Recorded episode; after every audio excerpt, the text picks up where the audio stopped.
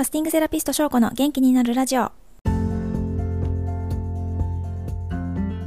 皆さんこんにちは。ファスティングセラピストの翔子です。この番組ではファスティングや腸活などあなたの腸が元気になる情報を平日毎日配信しています。腸が元気になると心も体も元気になります。元気や若さを取り戻したいと思っているあなたのお役に立てれば幸いです。ということで今日はですね改めてファスティングの効果についてお話ししていきたいと思います。でファスティングの効果って本当にたくさんあってで、えっと、日本ファスティング協会でお伝えしている効果を10個にまとめているのでそれをねお伝えしていきたいなと思いますで10個全部話すと結構長くなっちゃうので、えっと、一つ一つを簡単にしつつかつ、えっと、5個ずつですね2日に分けてお話をしていきたいなと思いますはい。では、まず、えっ、と、最初、今日はですね、1から5までの効果についてお話ししていきます。まず1つ目が、えー、デトックス作用です。もうこれはね、まず第一に皆さんが驚かれるのがデトックス作用によるこうすっきり感かなと思います。でファスティングを行うと脂肪の中に蓄積している毒素が排出されるので多くの方が痩せたとかすっきりしたみたいな効果を実感されます。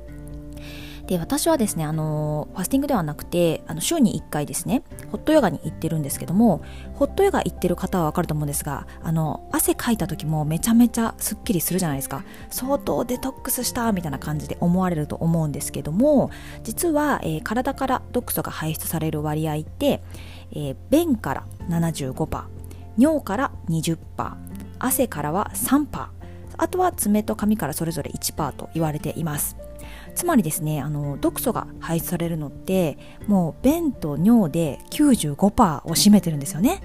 だからもう一生懸命汗かいたとしてもあの汗でね一緒に排出される毒素ってたったの3%なんですよというわけであのファスティング中はあの便もね尿もいつもより出るということが多くなりますのでもう本当にね最強のデトックスになるんですね。であのそうやってこう体内に溜まっている余分なものを排出することで生活習慣の予防にもつながりますし本当にねあの定期的にやった方がいいデトックスになります。はい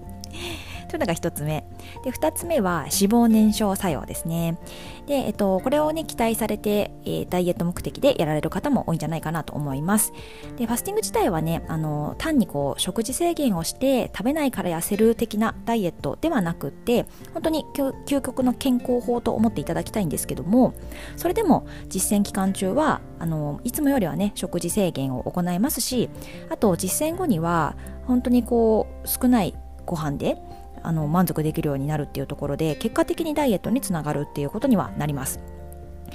でしかもですねあのファスティングを実践すると最初にまずは体にあのずっと蓄えられていた糖が燃えるんですね。で、えっと、3日目くらいからは今度その糖が燃え燃え尽きてあの 使い切ってしまうと脂肪が燃え始めます。だから溜まっている脂肪が燃えるっていうのはねそういうことなんですけども。でさらにはあのファスティングをすることで基本的なあの基礎代謝がアップするのでそれで普通にこう脂肪が燃えやすくなる状態になるということもあって、はい、自然にですねあの健康的に痩せるっていう方が多くいらっしゃいます。はい、が2つ目でした。で次3つ目が、えー、免疫力の回復ですね。で私たちの体にはもともと免疫力っていうのはあの備わっているものではあります。で免疫力っていうのはあの体内に入ってきた細菌とかウイルスとかそういうなんかよそ者を撃退する自己防衛システムのことなんですけれどもあの年齢を重ねたりとか生活習慣が乱れることによって低下してしまうんですね。でこの免疫細胞の約70%が腸に集まっています。でファスティングをすることで腸内環境が整って免疫細胞の働きも良くする効果が期待できるということになります。実際に私自身もあのファスティングする前はもうしょっちゅう風邪ひいてたんです本当に体弱くて。でもうファスティングをしてからは本当に風邪をひかなくなりました。本当にすごいと思ってます。なんかあの子供たちがね風邪ひいて結構なね強めのウイルス的なものにかかったとしてもそれをもう横でつきっきりで寝たきりで看病しててもうつらないっていうね。私すげえなみたいな感じで。だから本当今やもうなんか風邪をひく気がしないと思えてますのでね。是非免疫力弱めみたいなあのすぐ風邪ひいちゃうんだよねみたいな。それで困ってる方はファスティング習慣にされるといいんじゃないかなと思っております。はい。で、えー、と次が4つ目ですね、えー、肝臓を浄化するということで肝臓はあの老廃物とか化学物質を解毒そして排出してエネルギーを生産する臓器なので内臓の中でも特に毒素が蓄積しやすいって言われているんですね。でもこれがファスティングを行えば、えー、正常な機能が取り戻せるというわけになります。でこの仕組みを簡単にお話しするとファスティングをすることでオートファジーが活性化して肝臓の細胞が生まれ変わるという流れですね。でオートファジーはま何回か話したことはあるんですけども改めてあのギリシャ語でオートは自己ファジーは食べるっていう意味なので細胞の自食作用って訳されることが多いです。でこの自分で自分を食べるっていう意味なんですけども、まあ、どういうことかっていうとその細胞が細胞内にある部品を分解してで古くなったり壊れたりした細胞の部品をもう自分で食べちゃってで新たな部品に置き換えて新品の状態にするみたいなことを細胞さんたちはしてくれてるんですね。でこの、あのー、このオートファジーっていうのがねあの近年の研究では満腹の状態だと働かないで飢餓状態あの空腹状態になった時に発動するっていうことが分かっています。はい。ということで、まあ、それによってね肝臓も浄化されるんだよというのが4つ目でした。そして、えっと、今日の最後5つ目が、えー、腸を浄化するですね。はい、えー、ファスティングには溜まった毒素を排出して腸内環境を整える効果が期待できます。で免疫のところでもお伝えしたんですけどももう腸内環境が整うことでいろんな恩恵が出てくるんですね。で特に女性にお伝えしたいのは肌と髪が変わってくることかなと思います。で肌はもう腸の鏡と言われてましてあの便秘がちな方とか